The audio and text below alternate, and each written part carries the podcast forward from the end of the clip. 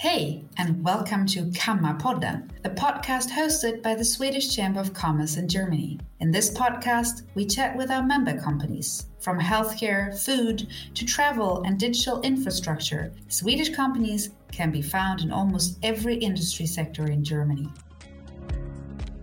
In Kammarpodden, we hear directly from the people in the companies about what they're working on and what makes the Swedish businesses special. My name is Helen Hoffman, and I'm serving as country manager of the Chamber. Join me for our conversations. Support for this podcast comes from Parkster and Vibai Consulting. Did you know that over 190 cities are already working with Parkster? With Parkster's digital parking solution for companies and cities, users pay no service fees and cities benefit from attractive parking solutions. With the code Handelskammer, your company gets a three month free pilot phase to try out Parkster. Learn more at parkster.de. Rüber Consulting is the right partner for Europe-wide recruitment of executives and specialists. They also help you with organizational development to optimize existing potential among your staff. Go to ruberconsulting.com to learn more. That's ryberg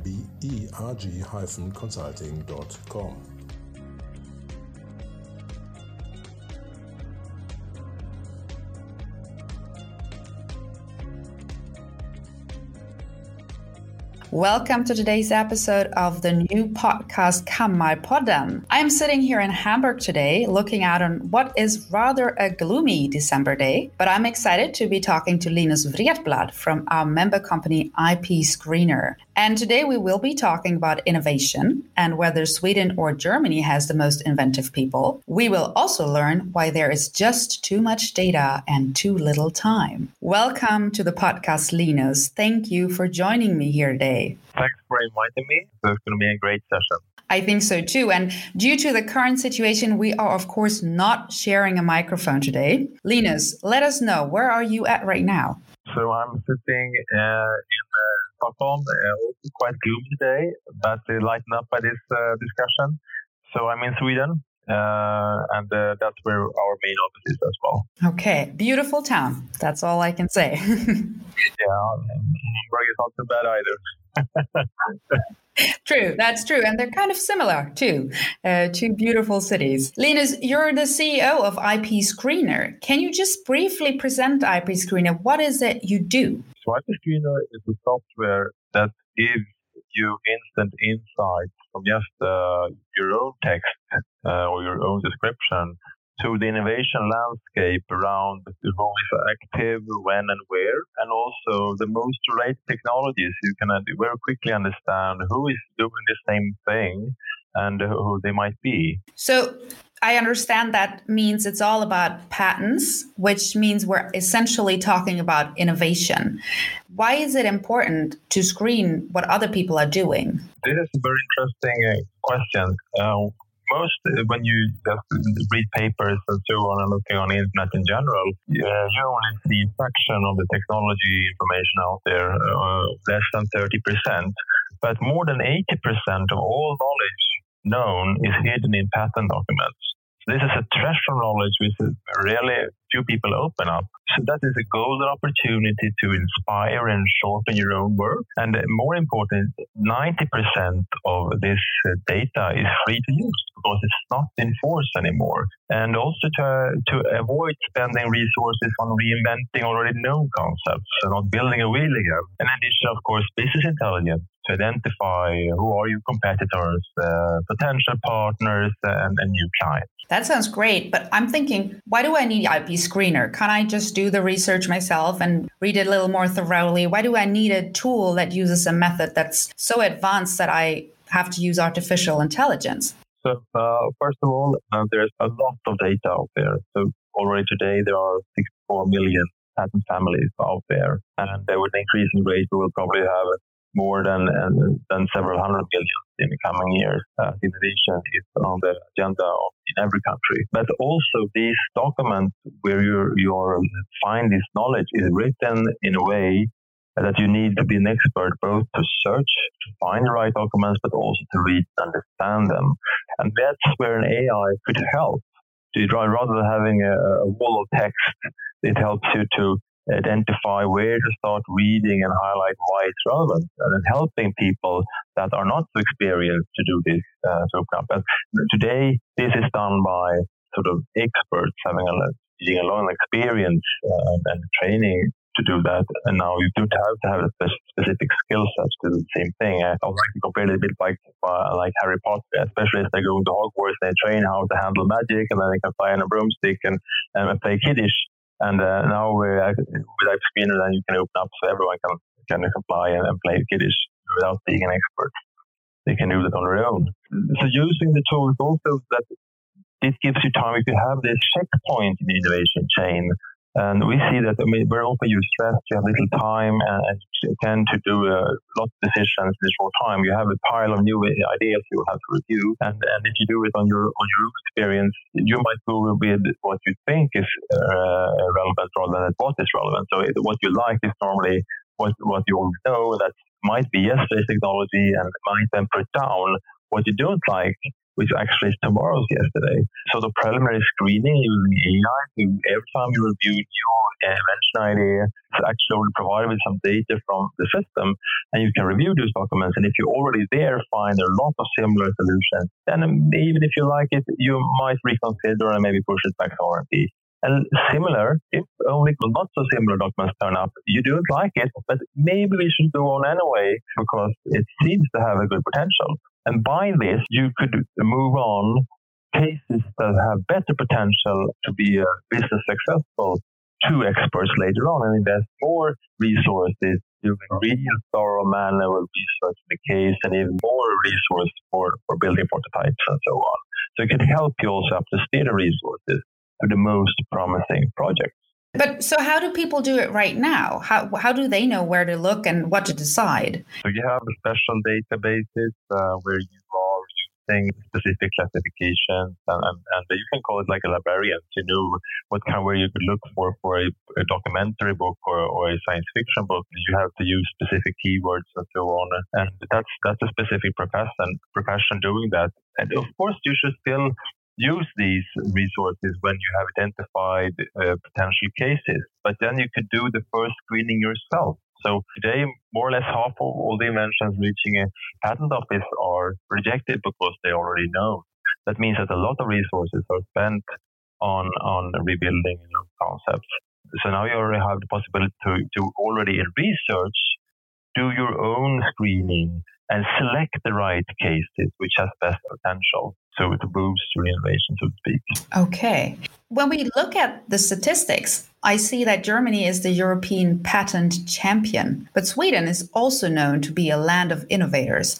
And of course, now I'm curious who's winning this race? Who is the most inventive nation? Well, that's a very, very interesting uh, question. Of course, Sweden and Germany are very closely working, both export and import and so on. Uh, and it's a close shop. Sweden is slightly better. So if you look at the number uh, of patent applications per million per million inhabitants, it's 400 for Sweden and about 350 for Germany. If you look at the European market, so Sweden is number four on the list, and Germany is number five. Number one is Switzerland. So and they are far ahead of everyone else. but another interesting statistic is though that um, in Sweden, um, about 80% of all applications are global. So that means that the vast majority is actually hitting a worldwide market. Whereas in Germany, uh, 40% of the applications are actually only German. So this tells you a little bit how you how you working. Uh, so in Sweden, it's more of a global uh, approach. Where in, in, Germany, you you have an internal market that is so big that you don't go global. So that is quite interesting. And this is Germany and uh, Japan that is uh, sort of the leaders of uh, of having an internal market which is so big. Okay, that's that's very interesting because we see that with other things as well. Sweden's are very export oriented, and apparently this applies to intellectual property just as much as other products. Yeah, that's, that's, that's uh, the problem because the, the industry and the clients are, are a national basis, which um, uh, in some way that implies that you don't have to expand globally. But of course, nowadays it's always good to get more global. This might be an opportunity, and, and we come back to how you assess your sort of current innovation uh, situation, it could be good then also to look at the global market. Now, if you only look at the, Germany and you do a German study, of course, you might maybe be missing out that there are other similar things in other countries. So I think that's a little reminder that uh, it could be interesting to look at the global market at least. So it sounds like it helps, AI helps me to get away from my biased decisions that I might be making because I've always liked this kind of approach. So that seems seems like something a very good way to get a hold of all this data and to to make a better decision that might fuel innovation and and drive it further. Yeah, and also if you take it one step, then also build uh, transparent processes. So you have certain check steps where, where the AI helps you. It's like a reminder, it's not replacing manual uh, decisions later on, but it gives you like a shopping list. Hey, don't forget to buy milk. Like, hey, review it seems to be the similar thing. Uh, and by putting in these checkpoints and having the AI helping you, you can be much more efficient. And this is something that big corporates are already uh, using. If you look at your internal model, like in Germany, you have Siemens, you have Bosch, they have very efficient processes in place for handling innovation. But the large sort of invention ground is coming more and more from SMEs and mid-sized companies, and they do not have this tradition of, of reviewing innovation cases more structured. And for them, it's more crucial because if you invest the resources in the wrong idea, uh, that might be the reasons you have. For a big corporate, well, they have a lot of ideas, and it, some of them is as risky as it would be if you small companies. So I think this is a good way also to open up for, for the small companies to, to work in the same way as the big corporates are doing. Through IP Screener, you can find other people who might be working on similar pro- problems. Um, is that is that so? You know, Swedish people are very cooperative, and and with AI, they can find people who who work on the same things? Any good innovation is your starting point. You say, okay, I got this new idea, or we got this new idea. Uh, who else might have had the same thought? That's a starting point for innovation. And then I do the research to find who else has done it, what has been done, by whom, where, and why.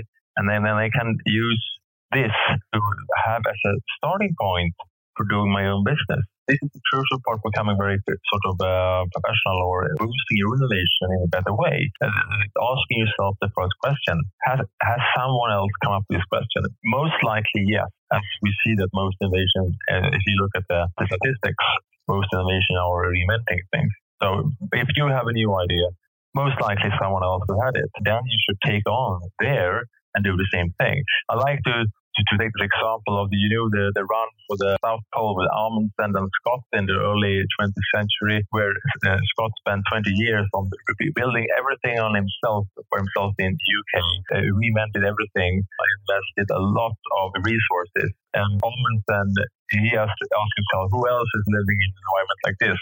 Yeah, probably some people in Greenland, Eskimos, and he wired and they got all the equipment like that. And in the end, uh, he won by large because he could focus all his energy on how to get there faster rather than building his own whole uh, sort of machinery and organization in place. Uh, so that's just a funny historical example, but this is happening all the time. You lock yourself in and you build everything Eh, within your, your company and you didn't even ask a question. You think, yeah, I'm unique.